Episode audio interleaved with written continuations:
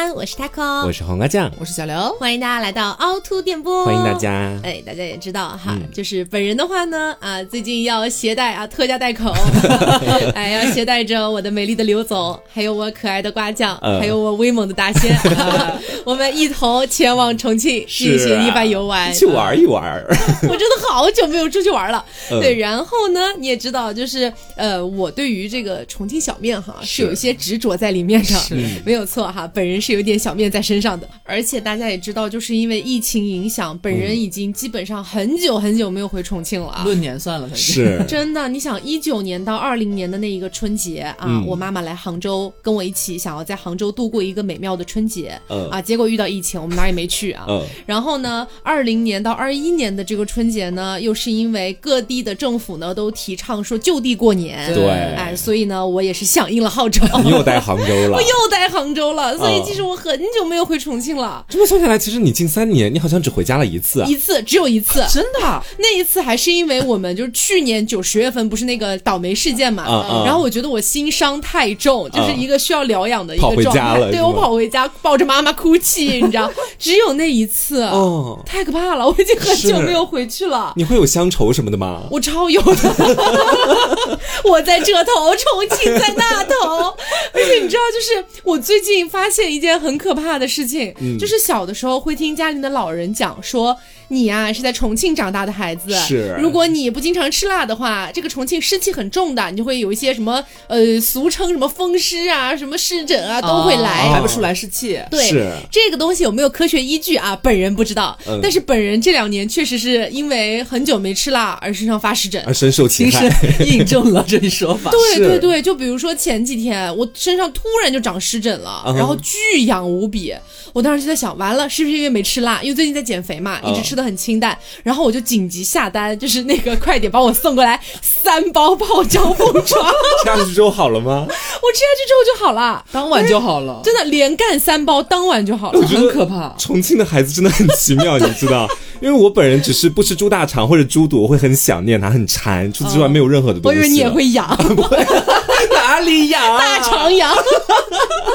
咬大肠，好吧。然后也是因为啊，我们要感谢一下本期节目的赞助方，是的，这是我们的拉面说。哦，哎，其实说实话，本人刷到过拉面说的推广非常非常多，对，在各个平台上基本上都有他们的推广。很多人都把拉面说的价格打下来，他们都想把拉面说价格打下 来，还得看我们的。但是我之前从来没有购买过，为什么呢？是因为我一直觉得说它毕竟是一个速食面，对，我不太相信它能够做出那种真的很精妙绝伦的味道。是，没有想到是真真的。挺香的，就是因为他们最近来找到我们嘛，然后呢，我们就一开始说，那你要先寄点样品来给我吃吃看啊，不好吃的我是不会推荐的，过了我们这一关才行，我们已经白吃两个月了。然后它里面有一个味道是重庆风味的麻辣肉燥小面，是。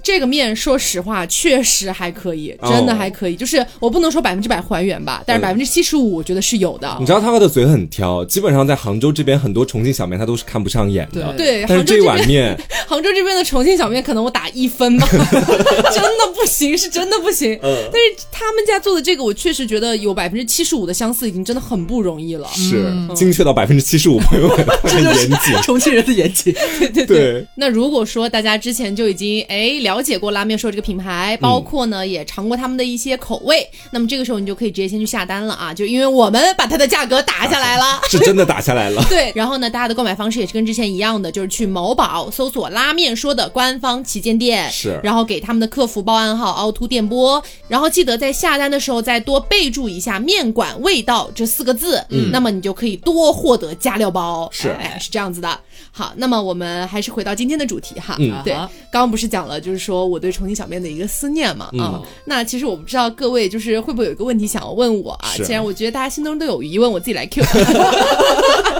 就是你们，因为你们其实是很经常回家的。嗯，就是我不是像刚才讲的三年才回了一次嘛。嗯，所以你们应该会想到说，我是不是还蛮想念家乡这件事情？是，就是大禹治水，三过家门入一次。不入。对，是这样，就是我本人确实很想念重庆。哦对我觉得我的身体可能也在展现这件事情，就是像发湿疹啊之类的，是就一直在催促我赶快回重庆吃麻辣火锅那种感觉。嗯，所以其实我每一次回到重庆，我都有一件事情要做，嗯就是我回到重庆之后，到达家里把行李箱放下，我马上就会拿起手机点点家里面附近的那个小面。哦，那个是正宗的了。那个呃 对，当然拉面说其实也还可以嘛，但是就是那那一碗小面，真的就是让我把所有的在飞机上的一些疲惫啊，然后觉得今天又下雨啊，什么航空又管制啊等等的一些麻烦的事情全部抛诸脑后把。你的乡愁都吃下去了。，对，就那一口小面就可以回到那种很开心的状态。是。其实你这么一说，我也想到，感觉每个人其实回到自己的家乡都有必做的几件事情。我说实话，现在有点饿了。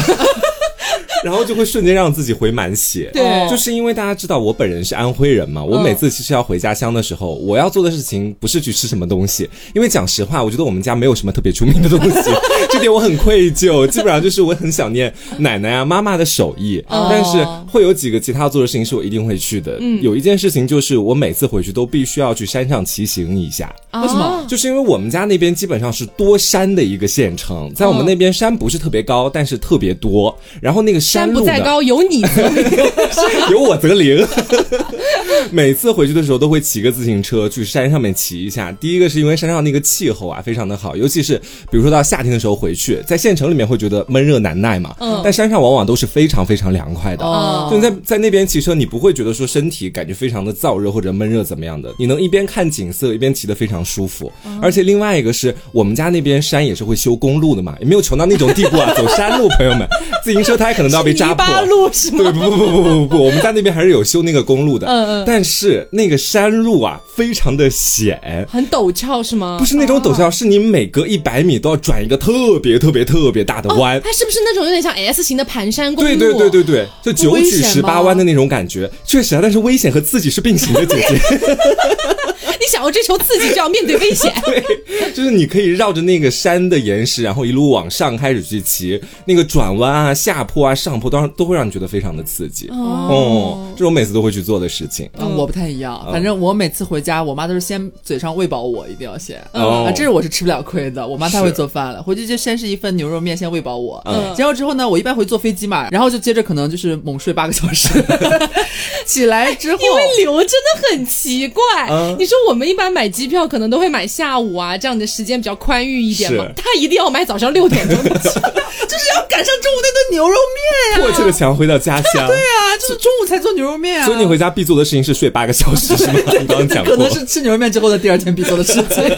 然后结束之后，不是可能你中午到家嘛，然后吃了牛肉面，然后下午睡觉，晚上醒了之后干嘛呢？我爸妈就把我拉起来，一起到汾河公园去遛腿儿。啊就是你也带我去的那个对，因为汾河公园离我家实在是太近了，你知道吗？太方便了。那就是住在周边的人，可能到了比方说夏天呀、或者是春秋啊，就很凉爽，天气很不错的时候，基本上没事都会去那儿溜一溜。哦，所以呢，就是感觉气候非常的宜人，然后又能散散心，吃饱了消消食儿。然后我爸妈就一定要让我一起去，嗯，因为他们平常好像有这个习惯，就是每天哎晚上吃完饭会去溜一溜。我好不容易回来了，哎，赶紧一家三口一起溜一溜，呃这是一定要做的事情之一。你说这个其实让我想到我们家也有一条江，虽然这个江可能跟大家以前见过那些大江大河是比不了的，跟长江黄河比不了，哎，我们重庆可是有长江和嘉陵江，但是这个河是怎么回事？是因为我家不是江吗？变成河了。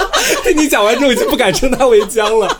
这个江叫青弋江，是我嗯也是长江的支流，算是长江的嫡子的那种感觉。哦这这个就是名字还挺好听的。是，然后因为我们家那个房子就是在江旁边的，所以小的时候每天晚上基本上我爸妈都会带我去青弋江旁边逛一逛。你们家是江景房啊？对，真的是的，在家里是能看到水的吗？啊，那看不到，那算什么江景、没有到富贵到那种地步。就是啊，我承认我前面有夸大一点，我们家其实离那条江蛮近的，不是看到江。OK OK，就总而言之，会跟爸妈一起在江边去逛，然后去走路，江边特别的凉快，而且那一条江算是我们县的那种母河的那种感觉。母林之河，不是，不是，说的是就是我们全县的人基本上都知道那条江，都会在那条江边去走路，大家都很爱这条江。啊然后上面有两个桥，一个桥是用来通那些车呀什么的，另外的一个桥是专门的吊桥，是供行人去走路的。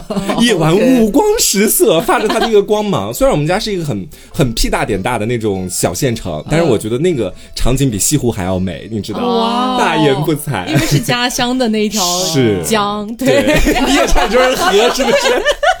这是小溪。没有没有，那我们之前不是有做过一期节目，是家乡安利铁人四项争霸赛，嗯然后那期节目呢，我们就是从呃这个衣食住行四个方面给大家安利了自己的家乡哈是。可以说是非常古老的节目了。对对对，然后我们今天又是时过境迁多年嘛，嗯然后我们可能对自己的家乡也有了一些新的理解，又要这样比了是吗？哎，也没有要比，没 没有要比，次和善一点好不好？大家对对对，暗暗在比，其实是这样。是这样，就是比如说，我举个例子哈，嗯我作为重庆的导游，我会向你们推荐哪些地方，带你们可能去吃点什么东西。嗯然后黄瓜酱作为安徽的导游，然后刘总作为山西的导游，这种感觉。哦嗯，那本人呢又来抛砖引玉一下哈是。其实吧，重庆在我眼里就是就是可以去的地方实在是非常多。是，但是我本人觉得最能够给大家展现出那种重庆的那种味道的地方，可能真的是洪崖洞。哦，嗯，因为洪崖洞虽然说在网上之前几年有点网红景区的那已经很种感觉，火了。对对对，但它本身确实是能看到那种老式的结构，就是嗯本身是不是原来的那个建筑我不确定，但你能看到那个吊脚楼，哦嗯，很漂亮，对，嗯能我还没有看到那去过但我种感觉非常期待太美了，我马上就要见到了妹妹。因为因为我好像听说那个是在《千与千寻》里面，就是以它为原型。哦，不是不是，实际上不是的，哦但是但是但是有一些人他确实是这么认为的，就觉得嗯长得很像那个油屋。哦你希望这个谣言一直确信下去？帮助你们重庆吸引更多的游客。对，但是摸着良心说，确实很像了。嗯然后还有一个就是最经典的，就是那个呃洪崖洞的那个对面，嗯就是一条江。哦，对，我不太确定是长江还是嘉陵江哈，不好意思，就是本人从小都分不清楚长江和嘉陵江。但是你在晚上的时候，洪崖洞这边亮着灯，嗯然后那个旁边那个江上的大桥也亮着灯，对面就是江景，哦，非常非常好看很。漂亮。对对有幸去过一次，真的是就是。嗯明明里边有很多好吃，但是我站在那边就不想走，他一直在叫太好看了我，是吗？对，你就很想站在那个旁边，啊。吹着那个风，哇，真太美了，五光十色。我很快就要过去拍照了，朋友们。好好好好好，好好好，那那黄瓜酱的话呢？你作为安徽的导游，哎，我我其实不敢自称是安徽的导游，因为大家知道我就们安徽金县的导游，你是临江导游啦。是因为我们大家，因为大家知道，我们安徽其实是分南跟分北的，就是南部的景色可能跟北部的景色不尽相同。哦，我只能你和大仙很不一样。，对我只能代表我南方小县城的一个导游的身份麻烦你一直在强。调南方之前加上安徽南方好吗？不然总有一种你在说大仙是别的北方人。皖南皖北。对对对，是我其实会带你们去我们县下面的另外一个村子，千万不要小瞧这个村子。不小瞧不小瞧。对，这个村子叫听溪，里面呢就有一个非常著名的景点叫水墨汀溪。它是怎么回事儿啊？就是那个水墨汀溪的开发者买下了一整座山，然后把一整座山改成了一个游乐场。就是你从进去开始，哦是山上的游乐场吗？，对你从进去开始就是一路爬山路，然后在山边有各种各样非常好看的景色，然后你尽收眼底之后，到了山顶就是一些滑翔翼呀、还有一些其他各种各样的游乐设施，就整个江南美景，你真的是完全遍收你的眼下的感觉。所以距离你们那个金县大概有多远？大概有三四十公里这个样子。哦，也还好，三四十公里，其实还好，也没有特别的远啦。然后哦第二个其实就是我自己的私心，是带你们去一趟我的外婆家。啊就是因为我外婆其实是在农村里面的嘛，我以前在节目里好像就跟大家讲过，也就前几期，就是晚上能看到整个星空啊，对对对然后还能去看到萤火虫啊，就可能现在在外面的世界已经在飞速的发展，但是其实我们老家的那个就外婆家那个农村，嗯，其实是没有特别大的发展的，一切都还是老样子。我真的太渴望去农村看一看、耍一耍了。而且还有那种土灶烧出来的各种各样的菜，其实和我们现在吃到的菜味道会差别有点大的。哎，其实你说到这个，真的，我们这次去重庆，要不要顺便去一趟我老家啊？哦哦因为我老家其实离乐山也不是很远，然后那边的那个味道，就吃的那些东西，会有点像乐山的那种味道。嗯你们知道乐山是有什么很出名吗？大佛，我真是谢谢您嘞！不是我乐山大我上一秒不是在说美食吗？乐山大佛给你吃。呃不要瞎说，大佛可不能吃，大家不要瞎说不是，那边有那个钵钵鸡，哦。红油是那边的。对，乐山的红油钵钵鸡，我们老家也有，嗯对，味道会有一点点不一样，但是也很好吃。然后刘总不是没有，基本上没怎么去过农村嘛，对，没有。我其实特别期待跟你一起哈，在我们老家，在外婆的见证下，我们一起喂猪，这样 我也可以带你去喂猪。就是你们很想要看到城市小孩落魄的一面，是 不是那个喂猪很好玩的，就是城市小孩面对一些很就是原始原汁原味的那种感觉，会发出的一些奇怪的一些行为之类的。是我其实很好奇，就是你见到那个猪，包括你自己去喂它，你我到到时候什么感觉尖？叫，我就在那边啊，他他吃了，他吃了，他吃了，就那种 很惊慌，但是又很兴奋那种感觉，嗯就很可爱的是，就是有点脏了，那个猪笼，对所以可能要就捂住鼻子这样。哦对对对好的好的，那我就会带大家去一些干净的地方。你在跟我们暗自攀比。没有没有没有，我们今天就是不互相比较，我们只和杭州比，好吧？啊，我们今天只是就是诽谤杭州而已。嗯就是如果是带大家回我家那边的话，因为我一直就是嗯有点感觉我们家其实也不大嘛，嗯山西太原也不大点儿啊，省会城市还不大，你哎是凡尔赛了呀，啊！没有没有没有，一般般。然后就是去了之后，可能会和之前带 Taco 回我家的时候，那行程会有一些重合。嗯哎，就是我刚刚那我就先不去了吧。啊，别嘛别嘛，就是你不想再去汾河上面玩一下那个那个游艇吗？那个还蛮刺激的，很好玩。是嗯就是一般好像内陆城市有这种比较大的河啊、江啊什么的，而且你确实可以下到里边的并不是很多，说实话。然后要不就是可能小一点的什么溪流啊，也没有什么意思嘛。然后我们在汾河的话，可能就会玩那个游艇，还蛮爽的。哦然后后面可能就是吃的也比较多，因为我们那边。小吃乱七八糟的有点多，嗯。然后就我应该是一定会带你们去那个食品街，嗯。然后像之前带大过去一样，带你们去吃山西老陈醋味的冰淇淋，那个真的很其实我很期待那个味道。很很贵，妙。嗯。然后你们好像都还蛮，就是我们在杭州这边的话，有一些饭店也会有沙棘汁这个东西嘛，嗯，就他们三个的人都都不喜欢，是。只有我一个人很爱。就你就为什么会爱？就是我们那边从小就有沙棘汁，就是我们那一边就长沙棘。啊？然后呢，那个汁那个果汁吧，就是哎呀，就是你们不懂，但是我就要一定要再努力再按头安利一次，嗯因为那家卖山西老陈醋味的冰淇淋店也卖沙棘汁味的冰淇淋，大家就可以对一起品尝一下、哦这个样子啊。对，大家可能就尝了一口，然后说嗯，还是那个味道，就到此为止。是，然后买机票回杭州。这么严重吗？而且你不是山西，不是吃面的大省？那我觉得吃面的话，其实大家来我家就好了，嗯嗯，就是这个样子。但是我妈就是手艺太好了，就是各种我们那边非常出名的特色的面食，我妈都会做。哦，所以这其实也就导致我有时候在外边会很想吃面。因为这里有一个很好笑的事情哦，嗯就是大家其实都知道什么像山西啊、西安啊，不都是面食很出名的地方吗？对对，大家都会觉得说这边的人都是肯定是相比米饭来说，一定是更爱吃面的。嗯，但是我这个人从小我觉得我轴，我觉得我不一样。我虽然是山西人，但是我更爱吃米饭啊。我从小就这么觉得，因为我很爱吃 叛徒了。我很爱吃炒菜，但是直到我从比方说离开家到北京那时候开始，就已经有点这种感觉了。嗯我虽然能够坚持很长时间不吃面，一直吃米饭，但是如果那个时间长到一定境界的话，我就会想吃面条想到疯掉。嗯然后就像我一样发湿疹那种呃感觉。我不会发湿疹，我会发我知道，我说的那种感觉。我不会发湿疹，会发疯，就是你会你会突然有一天特别特别想吃一碗面，嗯，但是你又觉得，其实说实话，在北京那会儿还稍微好一点，因为好歹都是北方嘛，嗯，还好一些。再来了杭州，哎，完蛋完蛋球，就是为什么无语子，江浙的面是真的不一样什么东，西呀，我就是无语啊。你觉得它不行的地方是因为它软趴趴，没有不是，筋道就是的感觉吗？因为首先可能跟我家那边我们的饮食习惯比较相关吧。嗯我们那边其实带汤水的面没有那么多，嗯。啊，就是主主流的都是一些要拌面，就是浇那些干的对对对，浇那些哦各种不同的肉燥啊这种东西拌起来的面，没有很多那种稀汤汤，就那种透明能看到碗底的那种汤，嗯。你知道吗？但是杭州这边遍地都是那样的面条，我就很烦躁，嗯而且且他们味道都没有很怎么说呢，不太重也不太刺激，清汤寡水的，嗯。而且我也很不爱吃那种细细的面，哎，杭州就是细细的面，就一切都跟你不喜欢的撞上 一。切都是我不喜欢的样子，嗯。所以我就很烦。然后，但是呢，我又偶尔又会觉得说自己做面，又会觉得，哦，我还要和面啊，好烦，怎么办？哎，然后拉面说就来了，你知道拉面说，拉面说它其实也是蛮多有带汤汁的一些面嘛，但是其中有一个还是之前大仙推荐给我的，他比我们就是接触拉面说要早一点，他跟我说那个脆脆肉酥拌面绝顶美味。然后我之前没吃过嘛，我就收到那个 PR 包裹之后，我就先搞了这一碗，然后它是那种拌面，是没有那种汤水的。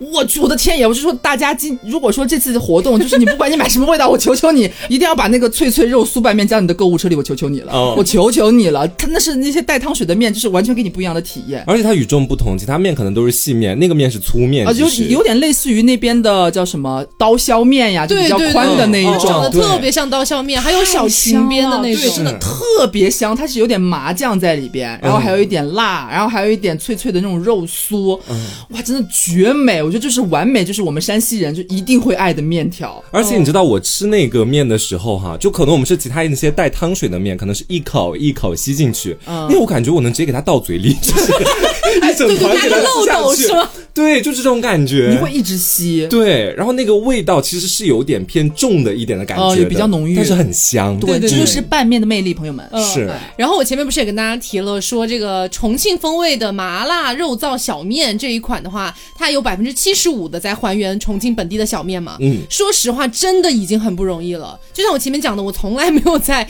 杭州吃过一个能让我打百分之三十都没有的一个就是重庆小面。嗯所以我这边肯定是更推荐于重庆风味的麻辣肉燥小面这一款味道的。嗯我觉得外地的朋友如果从来没有尝试过重庆的这个小面的味道的话，这一款起码能带给你七成左右的一个味道的感受。嗯那如果说你是本身就是重庆人，平时在外地你吃不到正宗重庆小面的话，它能给你解馋，嗯起码是解馋是完全可以做到的。嗯，是因为我之前去过重庆嘛，他可有带我吃过正宗的。嗯我在吃那个就是拉面说这款味道的时候，我其实觉得是八九不离十的。嗯但是就是严谨的重庆人呢，他给我提到了很具体的一些，如果再怎么怎么样就好一些，我才恍然大悟，好像确实嗯是。对，我来跟大家讲一下这个百分之二十五高在哪里哈，就是它的油。必须要再重一点才会更像，嗯然后要再辣一点，然后再加个醋包，我觉得就比较完美了。啊，不够酸是吗？，对，因为它可能一定程度上还是要稍微满足一点大众的口味，所以它没有那么辣，那么就是极端。嗯对，就不会像我在重庆吃完一碗小面，我嘴巴一定会肿掉。哦，你怕了吗？对然后，然后它的油如果再重一点，它可能考虑到健康问题吧，嗯所以油不是很重。然后那个再加个醋包，如果这这三点能全部满足的话，我能给它打百分之九十五。嗯，对对对，嗯那我觉得说前面刘总不是说到他最讨厌吃的就是那种汤汤水水的细面，是吗？相对来说，我本人超爱，你知道，可能这就是南方跟北方的差别。对在我老家那边的很多面也基本上都是细面，然后有汤水的。连汤带水。对我们习惯是先把面吃完之后，再把汤全部喝掉，就是我会觉得说这是我们那边的一种吃面习惯。嗯所以在拉面说这次的这么多样品当中，我最喜欢的其实是日式叉烧豚骨拉面。啊，那个经典款我跟你说，就是一匹黑马，朋友们，忘记什么黑马？人家是主打。主打真的忘记他们前面那两款，你真的，如果你想要入门拉面的时候，一定要吃这一款面。为什么哈？首先就是它配料非常丰富，就是你做的时候，你就会感觉有很强烈的仪式感。就从一开始你把面下好之后，在里面会放上脆笋呐、的各种各样的配料包，而且然后超多对，然后在最后还会插上两片海苔在那个面上，做的真的很好看。对对对而且没有没有对你的摆盘技术有过多要求，像我这种插上去就好了。对，插上去，但是就是很好看，就很有仪式感。吃这一碗面，你知道吗？是然后现在大家在大城市里面，如果要去那种日料店里面点一碗面的话，价格绝对在三四十块。是我个人点是这样子，但是拉面说它做的味道，我觉得跟那些在外外面的面馆里面做的味道是完全没有差别的。嗯也是我个人觉得哈，嗯嗯因为我本人也吃过不少的拉面，我反而还会觉得拉面说的那个更好吃一点。对，因为它那个里边的那个配料包真的是多到你发指。我第一次打开的时候，因为我之前没吃过嘛，是我第一次打开的时候我说这道面在哪里？这道面放在最下面，你知道吗？上面全都是配料包。是就是你一款面，就我不说不同的味道哈，你随便拿出来一种面条，然后你打开那个包装盒，我觉得好像有七八包东西吧，八九包甚至朝上的。就是吃过的一定能懂我的感觉。我现在每一次吃那个面的时候，都是先把面吃掉，然后再把汤喝掉。喝得干干净净。对，因为真的很香，很好喝。对对对，然后如果爱辣的朋友，还有一款面是它的地狱辣的那个面，嗯那个面也绝了，好好吃。啊我喜欢那个是对，那个也好好吃。虽然它跟重庆小面没什么关系啊，嗯但是它的那个麻辣的味道是很足的，有点像我们在外面吃那种麻辣牛肉拉面的那种味道。对对对是。那款我也很喜欢。就总而言之，我觉得大家期待值千万不要太低，你知道吗？不能低。就是为什么我会觉得大家期待值低？我们好像从小到大吃的最多的都是被方便面养出来的那种哦面食速食面体验，嗯但是吃拉面说绝对能够颠覆你的认知。是的，是的，嗯而且还有什么大仙很喜欢的冬阴功的味道，是也很好喝。我们有喝那个汤，嗯它的还有好多好多乱七八糟的味道，还有什么乐山的那个红油的味道啊，什么什么的，大家其实感兴趣都可以尝试一下。不过我们还是希望大家可以选择我们最推荐的这个。我们三个推荐的这个，对对对，然后刚刚刘总不是也讲到了，他有非常非常多的配料，嗯。然后整个就是说像黄瓜讲的一样，性价比也很高，而且它的那个保鲜程度也做得很好，包括它最神奇的就是它基本上哈，我不能说所有的款，但是有很多款它的面条的面是不一样的，对嗯因为你知道重庆吃的那个小面一定要是碱面，它才能出那个味道，是我你知道我在杭州吃的都什么垃圾东西？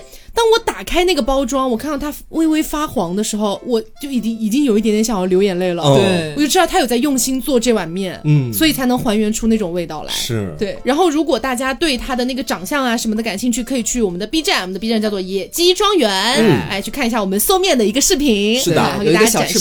嗯，对对对，然后呢，如果你想要参加这次的这个优惠活动，就可以像我们开头讲到的那样，去他的某宝官方旗舰店拉面说的官方旗舰店，然后找到客服报暗号凹凸电波，嗯，以及不要忘了在下单的时候再继续备注一下面馆味道，是。这样你就可以获得加赠的加料包。对。他们这次就是为我们准备的这个不同的搭配，可以说是非常之多，选择性很高，大家可以去看，根据我们的推荐啊，或者你自己的一些喜好去挑选你喜欢的口味。我是觉得真的比在家点外卖，还是说实话要划算很多的。是的，是。是的，我们现在点个外卖，基本上都要，我觉得二十多块算很便宜的外卖了，嗯。基本上都三十朝上。对，但是你这样换算下来的话，其实一包拉面说的面条哦要便宜很多，且是你跟外卖不能比的，嗯。对太美味太精致了。嗯，然后这次也是给到我们的这个优惠价格哈，凹凸电波把拉面说的价格打下来了。哎，所以大家确实是可以进行一番购买这个样子。嗯。囤一囤，是，好，那么我们这个呃拉面说介绍完了之后，我们回到今天的主题哈。其实刚才一直也没有离开今天的主题，我觉得。刚好顺带提到拉面说是吧？说什么思乡，说到底他妈全是美食。是是这样，就是呃，我其实有个问题一直很想问你们哈，因为我本人其实是非常有一个比较大的体验的，嗯就是你们离家在外了这么多年之后。就比如说刘总，嗯你是从山西离开，然后到了北京也好，到了杭州也好，其实也蛮多年了嘛。对嗯，像这么多年，包括黄瓜酱，你们两个人在杭州最无法适应的点是什么？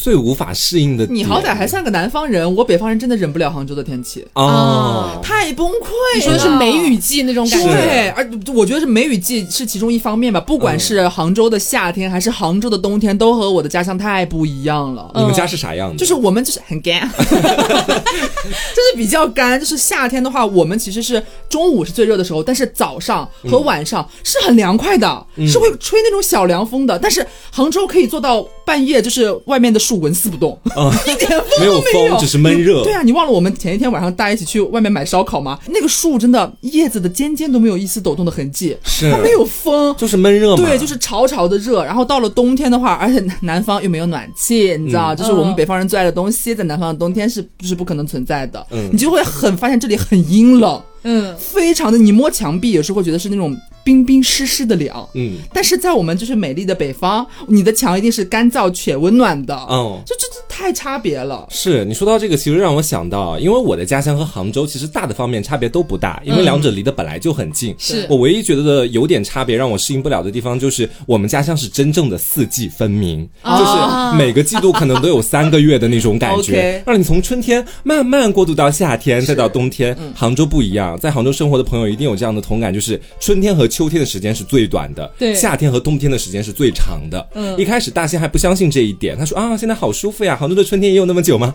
我说不会有那么久啦，你现在是你最后能享受的几天啦，好好享受吧下。雨给你抓紧吧你。对，然后直到我们后来有一天下去，感受到外面的闷热已经完全到了夏天的地步的时候，他终于知道了杭州其实夏天和冬天的时间是特别特别长的。对春天好像只有一两周的样子。对，很快，他们入夏非常快，然后嗯入冬也非常快，而且天气变化之迅猛，就是你今天可能还觉得是就是哦哟好凉爽小微风，然后明天突然给你大暴雨，要么明天突然就是可能前一天十来度二十度出头，明天三十多度，对，这也就导致我在上大学的时候，当时来杭州是因为觉得它是人间天堂，在大学的时候会说是人间炼狱。我觉得杭州应该要封杀我了，现在其实也没有那么不堪了，杭州还是有很多非常好玩的地方的。对，哦啊漂亮还是漂亮，这个说实话对对对，，景色是真的好。对我我杭州对于我的一个感觉就是，我感觉杭州像一个疯批美人，就是它确实很美很漂亮，但它有很多疯批的气候。是但是说到气候这件事情，其实我觉得跟重庆差别不是很大。嗯，就杭州的的气候跟重庆的气候。你们那边也蛮湿的是吗？很湿，哇塞！我跟你们讲过，就是我有一次去内蒙玩，嗯内蒙你知道很干嘛，很干。是然后等我回到重庆下飞机的那一瞬间，我觉得我全身都湿了，对，真的很夸张，就那个湿气一下子就来了。嗯所以就是杭州的湿和重庆的湿，我觉得没有太大的区别。然后夏天也都蛮热的，然后那个春天、秋天也都蛮 然后也很爱就是阴晴不定，突然下暴雨，突然大太阳、哦这种感觉，其实蛮适应的。其实我还有另外一点是什么样的，就是我可能觉得说，这是对很多的大城市都会有这样的感觉，就是融入感很低。就是我在城，哦就是我在杭州，其实杭州最近又有什么东西它新建了起来，什么商场新开了，什么样的东西又新做了，我都会觉得没有太大的感觉，你知道吧你觉？得没有参与感？对，就是我觉得说，我就在这里一个的一个打工人，然后那些东西跟我都没什么关系。但是因为我的家乡是一个很小的县城，但凡哪里新开了一座什么商场啊，哦对对对我也有新做了一个市政府新搞了一个大桥啊，或者什么东西的，真的是会全县的人都会过去看的，大家都会参与到其中，觉得说哇，我们金县发展的越来越好了，马上就要成为市的那种感觉。啊，对，我觉得这种是一种幸福感，但是我在这里可能会稍微体验不到一些。嗯而且说到这个，就是有点偏向人文环境这种对比的感觉的话，嗯我其实也有蛮鲜明的体验的。就是我之前不管是在家乡还是去北京，嗯有一个就是有点白的一个点，就是说话的嗓音，啊，这个口音哈，真的是北方人难以逾越的一道鸿沟。嗯你会觉得，不管是在家乡还是在北京这种很很典型的这种北方城市，大家说话的这个吐字啊，或者是那个音量嗯会更加清晰，或者是更高一点。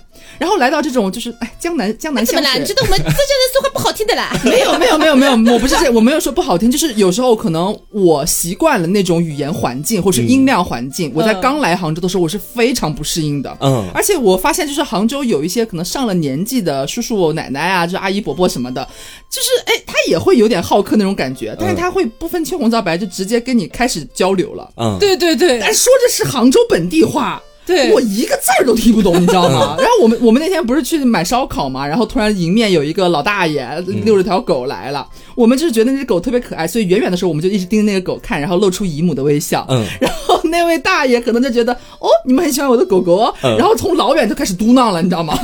我们远处看就是嘟囔啊，就面带微笑，哒哒哒哒哒哒哒哒哒嘟嘟了一路，然后我们觉得啊啊啊，就目送他离开。是就是我，这是我有时候蛮不习惯的，就是大嗯家说话一直都是很轻声细语啊，或者是他们字和字之间的那个粘着的感觉会更明显一些。嗯所以我刚来的时候很不习惯。因为还是吴语语系嘛。是，对，会其实不在吴语语系里面的人可能听不太明白这种感觉。就像我那天带豆角去医院，然后不是旁边有很多就是豆角的病友嘛，然后就是当时有一只狗狗在那边闹得很凶，啊然后呢嗯我就有点想围观的意思，旁边还有一个应该是杭州本地的阿姨也在旁边看，然后突然看着看着就转过来跟我讲杭州话，嗯，然后你知道就是我虽然在杭州这么多年，但确实是没有学会杭州话，听不懂，但是我隐约猜出来他是在问我豆角的情况，嗯。然后我就说了一句我不是很能听懂杭州话，嗯他突然就愣了。他好像就是下意识的默认我应该听得懂，嗯然后他就跟我开始跟我讲一个就是略微有一点点小蹩脚的普通话，杭普，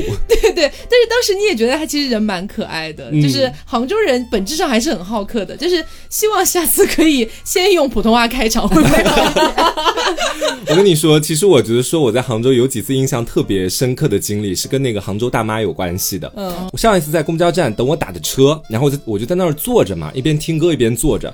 这时候呢，跟我迎面走来了一个杭州大妈，穿着就是睡衣，应该是马上就要回家了，嗯刚好在路边溜达这个样子。我跟她只是对视了一眼，她迅速的就主动过来找我攀谈。哦你知道，一般这种情况我很少遇到的。然后她主动就过来跟我讲，她说：“哎呀，多大啦？”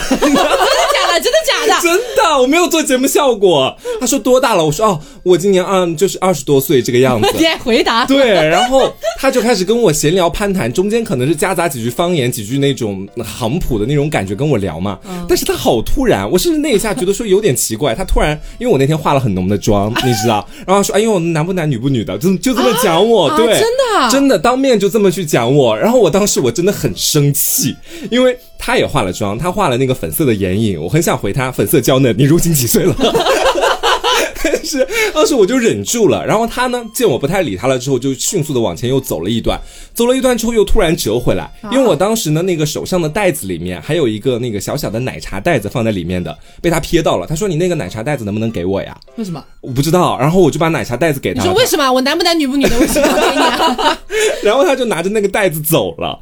然后我当时对我就觉得说啊，这到底是在干嘛？今天主动来骚扰我，让我心情不好的吗？然后还要拿着你的袋子。对，然后我当时我就觉得说，哎呀，大城市有的时候可能就是这样吧，什么样的人都碰得到，你知道。但是在我的家乡那边，因为也是小县城，所以基本上你在路上每隔个几步可能都会碰到一个熟悉的人。就晚上散步的时候，大家都会同一个地方散步，隔几步你可能就要叫一声伯伯、叔叔或者什么的，那种感觉我反而觉得比较好。但是在城市里，觉得大家都比较冷漠。好，那刚刚不是讲的就是你至今无法适应的嘛？嗯，那离开家乡这么久之后，你在现在的城市，你有没有觉得现在这个城市改变了你哪些方面？比如说我，我就是真的真的有点被改变的感觉。嗯，就大家知道，我以前在重庆的话，我的饮食口味这方面一定是酸辣。这两个味道基本上为主啦，啊，基本上就是辣。是。然后来了杭州之后，因为杭州特别爱吃甜的，特别特别爱吃甜的，导致我时间久了之后，我现在最爱的口味居然变成了甜辣啊！真的，整个两极反转。完全口味的变化，对我现在还是喜欢吃辣，但是我已经没有那么偏爱酸辣了，我开始爱甜辣了，是，就是很奇怪。其实我口味上也有一定变化，因为我家乡那边是相对来说做东西都比较重口味的，嗯，要辣就辣，要那个小炒里面可能就加比较多的辣椒啊，或者其他东西提升味感的那种体验嘛，嗯。但是我觉得在杭州这几年，每次吃所有的东西，你都会有一种统一的感觉，就是可以，但是很平庸，就是这种感觉，因为它它每一个味道加的都是那种你觉得它是偏。低的那种感觉，可能对于这边的人来说是刚刚好吧，所以就是他们的口味比较淡。对，然后但是我口味吃的重之后，我每次吃也能吃，但是就是不喜欢的那种感觉，高不成低不就的。对，就那种。然后我在这几年里面，我最喜欢吃的，包括我最常去的店，不是杭州的什么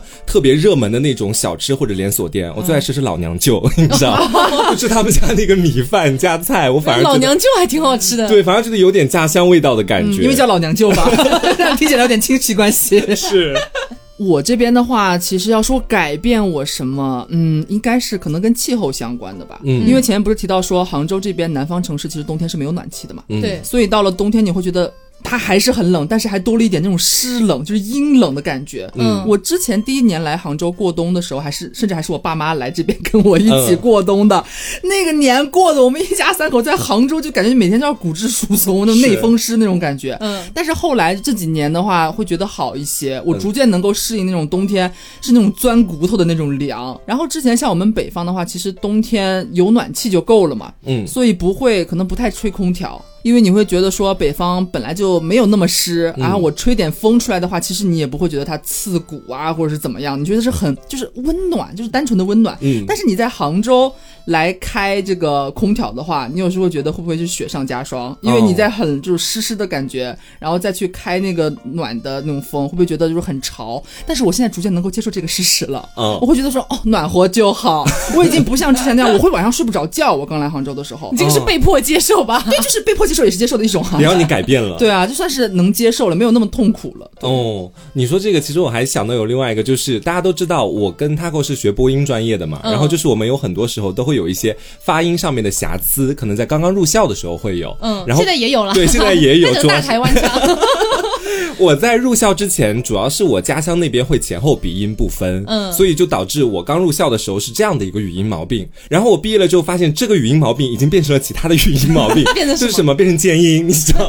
可是你现在偶尔也是会有 n n 不分啊。那个我能迅速纠正过来，但尖音我现在有的时候是有点控制不了自己了。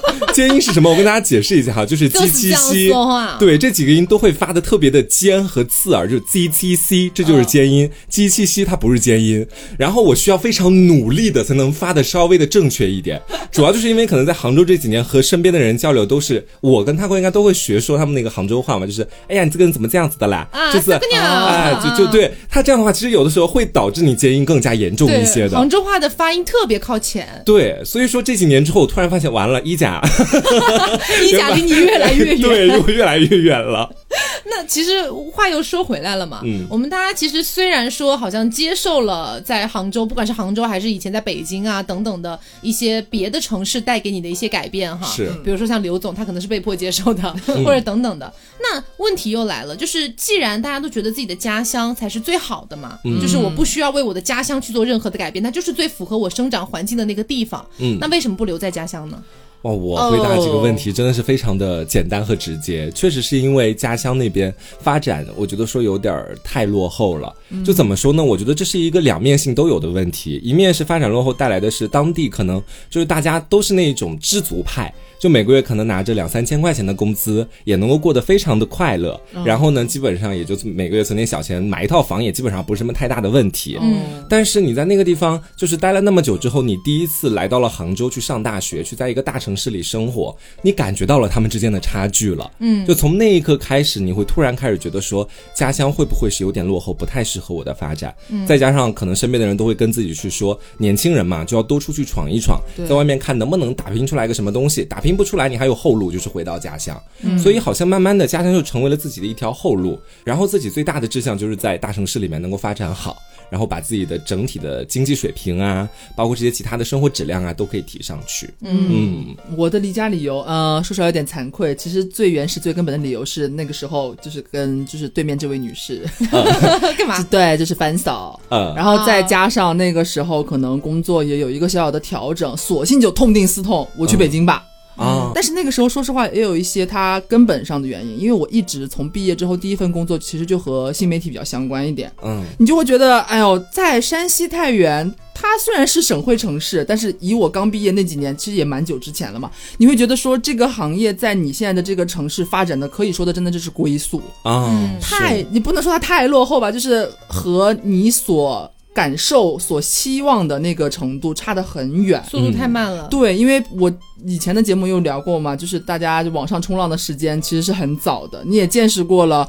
呃，网上的互联网的世界是多么的精彩，然后你也有很多在就是中国别的一些比较发达城市的一些基友，嗯，所以你就会很向往，甚至你可能也偶尔出去玩的时候去过他们那些城市。每当你去到那些城市的时候，你会更加就是潜意识的去对比它和你家乡的差别在哪里。对，再加上工作可能本身性质的这种感觉吧，我可能就会对那时候对大城市突然有了非常浓厚的向往。我觉得如果我还要继续做这方面的话，我是喜欢这方面行业的话，我不能留继续留在这里。嗯，我就留在这里，嗯，没有用的。我再过几年，我工资可能也不会怎么涨了，就是这样了。嗯，所以那个时候就离开了。你说这个让我想到我们家乡的很多那些公众号、新媒体，到现在用的那种标题还是震惊，这位女子竟然在半夜，很老派。对你那一下，你在因为每个人的手机里可能都会关注其他各种各样的公众号，你突然间就看到了这种差距。对，确实新媒体行业的发展在大城市会更好一些。是，然后如果是我的话。呃，可能跟你们的有一些类似，但是我的根本原因不在这个地方。嗯，就是首先重庆的话，它虽然是直辖市。但是它也只能算是现在的准一线城市，而且大家肯定也知道，就是西南地区的发展肯定是比不上东部的，嗯，对吧？所以就是呃，发展是一方面，但是呃，你硬要说的话，其实我觉得在重庆待着也没什么不好的，嗯就它可能发展的稍微慢一点，但是你的生活节奏也能慢下来，所以你你你可能会过得更舒服一点。但是我这个人嘛，我就很奇特，我就是不爱舒服的人，哦，就是我会觉得说，如果我毕了业之后我就回重庆了，去找了一份可能。就是不将不就的一份工作吧，然后每个月也能养活我自己，但是也没有什么更高的追求了，就这种感觉。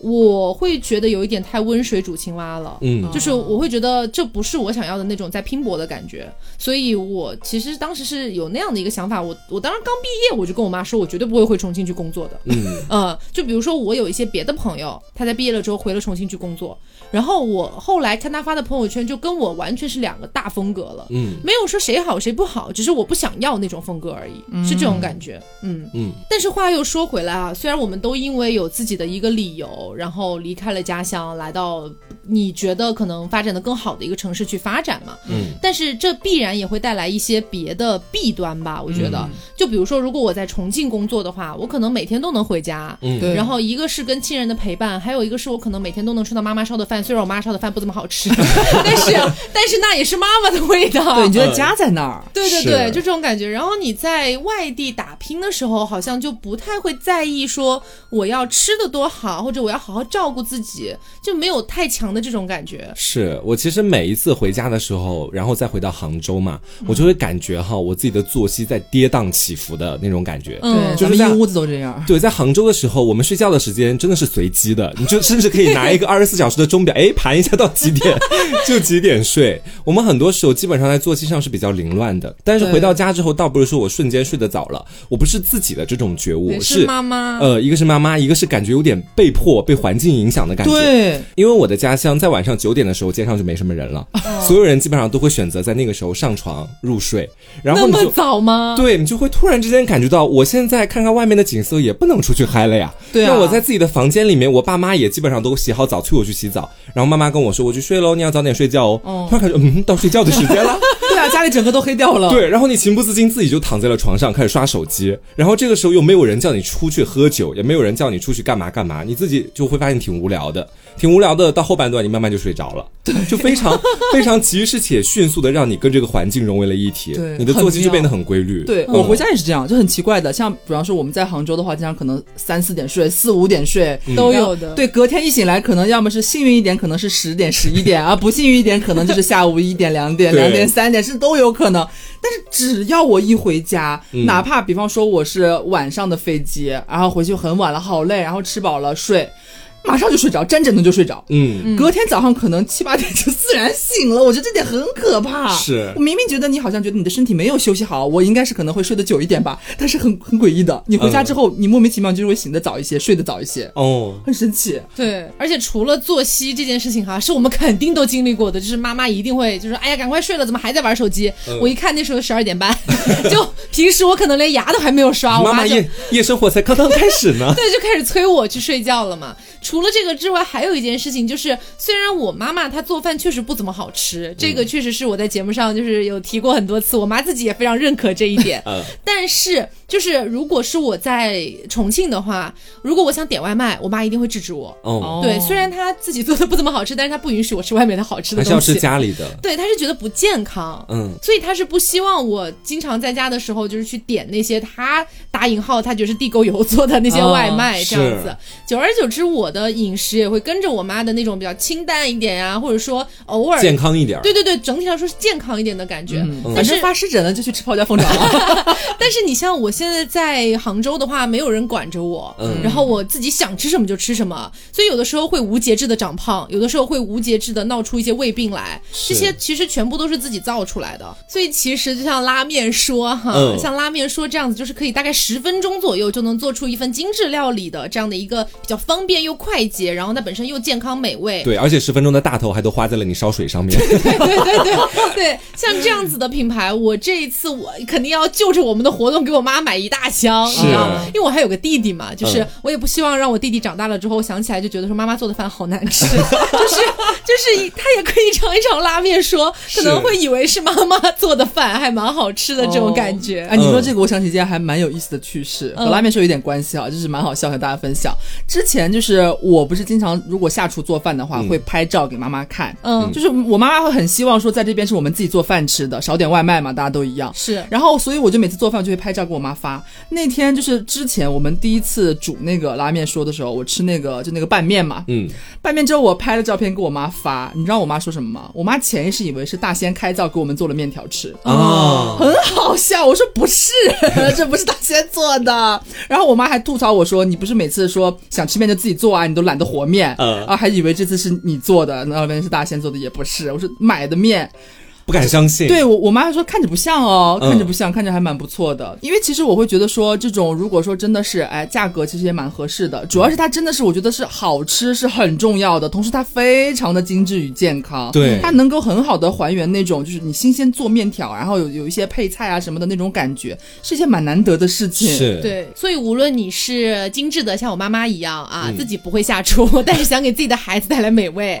或者说呢，你可能像我们一样是在外打拼的，不管你是白领领啊，还是自己创业啊什么的，拉面说的这一碗面都可以让你做到一个好好吃饭的同时，也能够拥有像面馆那样的精致的味道。嗯，然后我们其实，在前面也有说到，就是一个人在外面的时候会有哪些不好嘛。嗯其实我刚刚又想到了一点，就是我觉得现在很多的年轻人应该都是这样，一面在追求自己的梦想，为工作所打拼，嗯，另外一面是消除不掉的对家里面的亲人，包括父母的一种愧疚感。嗯，这种愧疚感可能不是他时时刻刻都缠着你，而是会在某一些时刻，他突然蹦出来，占据你的脑海。嗯，就好像是我前段时间家里面的哥哥突然之间生了一场大病，然后当时据我爸妈后来转述给我说，差点人都走了。然后我对这个消息其实是已经在十几个小时之后才知道的。我那一下心中就会生出非常多的愧疚感，就是因为从前在上高中、初中的时候，因为都在家乡那边嘛，家里面有任何的一点事情，可能我都是迅速知道，然后可能就算某一位亲人生病了，我都是会迅速的赶到医院，去到他的床前，给他一句关怀或者什么。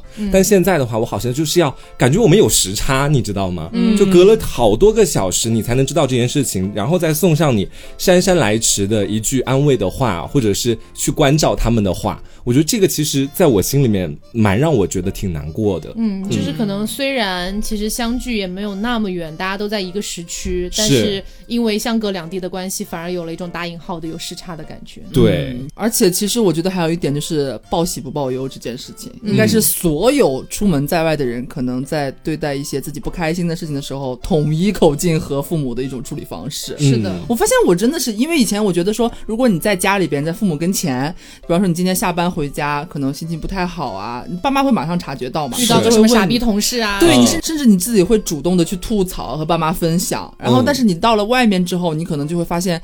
一切一切的，包括环境因素啊，还有你的一些各种的顾虑啊，你开始变得好像打引号的过分坚强。嗯，哪怕爸妈给你打电话问你，哎，最近怎么样啊？你可能当时正在非常非常难过，你也会强撑着说没事，最近挺好的。嗯，然后爸妈也会强调说啊，真的吗？那是有什么事情一定要跟妈妈说哦，一定要跟爸爸讲啊。你也会说，嗯，好，嗯我知道。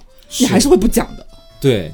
这一点就就让我觉得，其实有时候想起来还蛮心酸的。而且有的时候，你的父母，包括你的家人，可能会有点过分懂事的那种感觉，哦就好像是我的奶奶，她其实一直以来都想每天跟我打一通电话，哦，真的吗？但是她有隐隐的跟我讲过，就是她有这个想法，但她很害怕耽误我的工哦、是作。我外公外婆也哦是，对，就是他们在老年人的那边看来，就是你每天都有好多的工作要忙，我真的不知道该什么时候打电话给我的孙子或者孙女才足够合适。嗯，所以她选择了每天可能在中午十一二点的时候，他觉得可能能卡我一个刚下班，然后在吃中饭的时间跟我聊几句。殊不知我的工作是相对自由的，就是那时候我一般在睡觉。对，但是很像，我妈也是这样。对我爸妈很很想要给我打电话，是包括视频电话、语音电话，但是偶尔你知道我们。作息不是很不规律吗？像前面讲的，嗯忙起来突然很忙，就是连轴转的那一种。对我爸妈也会摸不准你到底什么时候是空闲的。是，他们一开始在早期或就是想给我打电话的时候，马上就打电话过来。嗯，然后到了后面，我不是经常会挂掉嘛，或者是他们经常可能就打不进来，因为我开飞行了。嗯那时候我们正在录节目或者干嘛的。是，慢慢到了后面，我妈自己把自己约束住了，嗯她会开始觉得说，哦，他可能这个时候在录节目，不然我先发一个文字，如果他如果我回他的话，嗯，再说什么时候有时间打过来。对我，就是他们已经把 就是解决方案就是排的很好了，你知道吗？嗯，让我觉得，哎呀，尤其是经常我妈问我说。最近在忙什么呀？我突然看到微信上有这么一句话的时候，我可能才反应过来，我可能已经有三天或者四天没有联系过他们了。嗯就是他们其实还蛮希望你能够时不时，哪怕只说那么两句话，聊上几分钟，也能够经常哎互动一下的。嗯，对对对。嗯是，而且像报喜不报忧这个点哈，我以前就是一直是贯彻落实的，因为我觉得说确实没有必要让远在家乡的妈妈去知道你在这边的一些不如意，嗯因为她就算知道了，对你就是也没有任何的帮助，你还会让他在那边担心嘛。对。是，很多人都是这样的想法，但是我后来有了一些不太一样的一个看法吧，是这样的，就是也是因为去年十月份的那个事情，就是那一串很倒霉的事情之后，嗯。呃，我当时只跟我妈妈讲了一件事，就是我们衣服被丢掉的这件事，然后她是知道的，然后我也是很快就跟她讲说没事没事，已经把钱都要回来了，什么什么的。嗯，但你知道，其实那个时候，呃，作为我们的资深听众应该是知道的，在那段时间之前，其实我们没有接过什么太多的推广的，嗯，然后那段时间其实也没有太多的钱，然后又因为连番遭遇各种倒霉的事件，还都跟钱有关。对，所以导致那段时间就是其实没有什么太多的存款在手上，可以说是一贫如洗了。对，然后要回到重庆嘛，然后回到重庆之后呢，有的时候会自己躲在厕所里面哭，哦，就是会很难过最近的这些事情，觉得怎么回事，到底什么时候才能转运等等的。然后有一次是被我妈妈发现了，那天是我刚好忘了锁门，嗯，然后我妈以为厕所里没有人，她就开门进来了，就看到我在哭，嗯，然后她就慌了，因为我妈很其实也很少看到我哭，她就问我到底怎么回事啊？为什么？哎，幺儿嘞，啷个啦，啷个啦？